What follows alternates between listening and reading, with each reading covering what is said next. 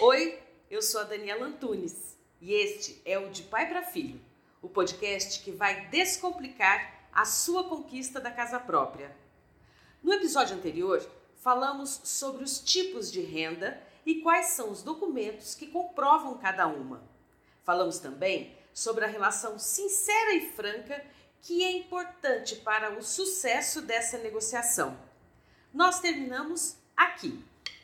E é importante que o cliente seja absolutamente transparente, porque na hora que ele tiver o crédito aprovado, ele vai ter a segurança de que o próprio banco ajudou a ele entender que o valor de parcela que lhe foi concedido é o que ele de fato poderá pagar por mês sem nenhum tipo de problema.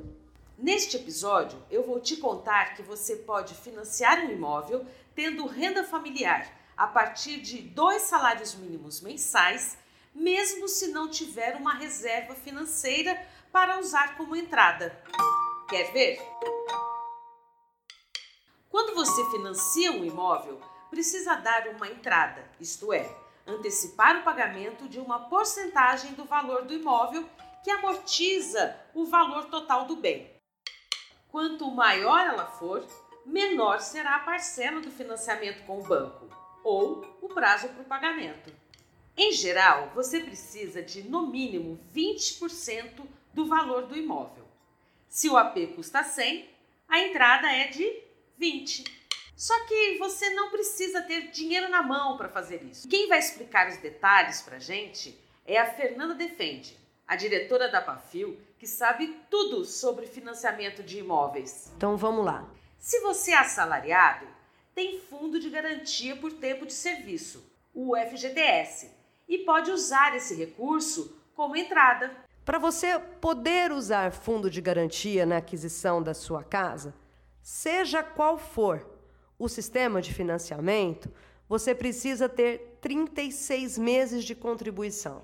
Tem só que observar a seguinte regra: é que você só pode usá-lo para compra da sua casa se você não tiver casa em seu nome dentro da região metropolitana que você mora. Se você vai comprar um imóvel em Ribeirão Preto, não pode ter casa em seu nome nesta região.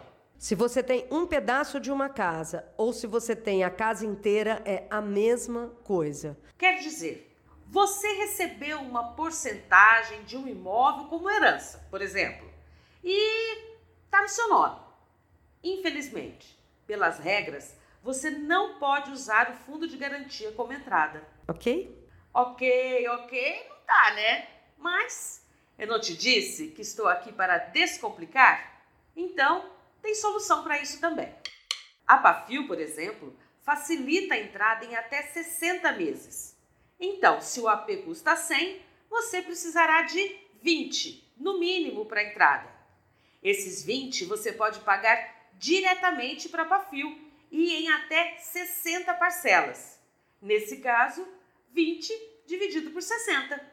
Se você financiar pelo programa Casa Verde Amarela, pode acessar o subsídio do governo e diminuir o valor que será financiado pelo banco. O programa Casa Verde Amarelo, ele é um programa social aonde o governo subsidia o comprador para que ele possa chegar à aquisição da casa própria. Então, por si só, ele é aderente a quem não tem casa própria. O subsídio é variável e pode chegar a 42 mil reais, dependendo do tamanho, do valor do imóvel, da sua renda, da cidade onde você mora, do tipo de empreendimento e de algumas variáveis sociais, se é mulher ou homem, tem filhos ou não, por exemplo. Quando você já tem uma casa própria, você pode também financiar, mas sem fazer uso deste programa, e sim através dos outros sistemas de financiamento imobiliário. O que diferencia um do outro é a taxa de juros. O Casa Verde Amarela tem taxas mais acessíveis do que os outros programas. Mas é isso tem linha de financiamento e tem como financiar. Tá certo? Foi o que fizeram a Uélica Nascimento e o Wally Félix da Silva. Aí a gente passou aqui em frente e a gente viu esse apartamento. Ele falou assim, nossa, não desse eu moraria. Eu falei, eu também, né? Pela localização. E aí a gente falou assim, ah, vamos atrás pra ver. Ela é secretária e ele é porteiro. A gente achou que não estava nos nossos é, orçamentos, que a gente fez uma pesquisa mal feita pela internet, estava. É, na verdade, a gente fez uma pesquisa que a renda para tirar aqui tinha que ser de 7 mil. Eu falei, ah! Aí, uma pessoa do trabalho do Ali contou que não era bem assim. Um rapaz passou do serviço dele e comentou que aqui já tinha gente tirando, que a renda não é esse valor. Aí foi que a gente foi vir atrás. Qual é a renda que vocês apresentaram para o banco? 2 mil. 2 mil? Isso,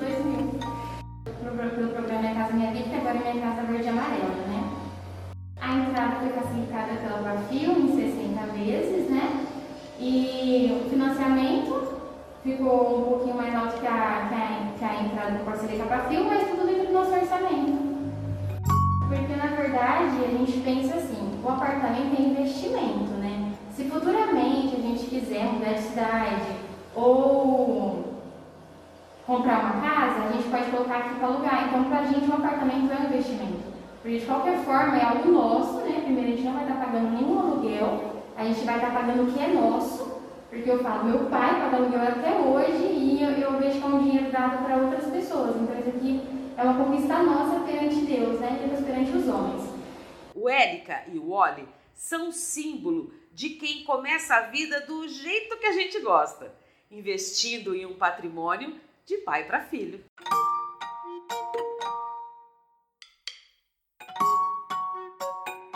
Este foi o episódio 4 da primeira temporada do De Pai para Filho, o podcast da Pafio Empreendimentos que vai descomplicar a sua conquista da casa própria.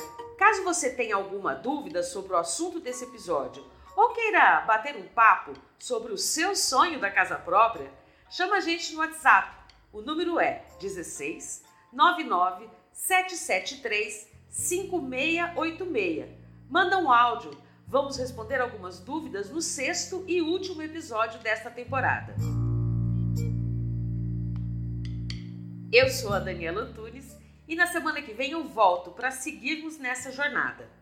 Compartilhe o episódio com os amigos, siga a Pafio nos tocadores de podcasts e nas redes sociais para ser notificado sobre os novos episódios da temporada e também sobre os lançamentos. E lembre-se, ter sua casa, seu apartamento Sair do aluguel significa deixar de gastar e passar a investir. Significa também que você vai construir um patrimônio para fio, de pai ou mãe para filho ou filha.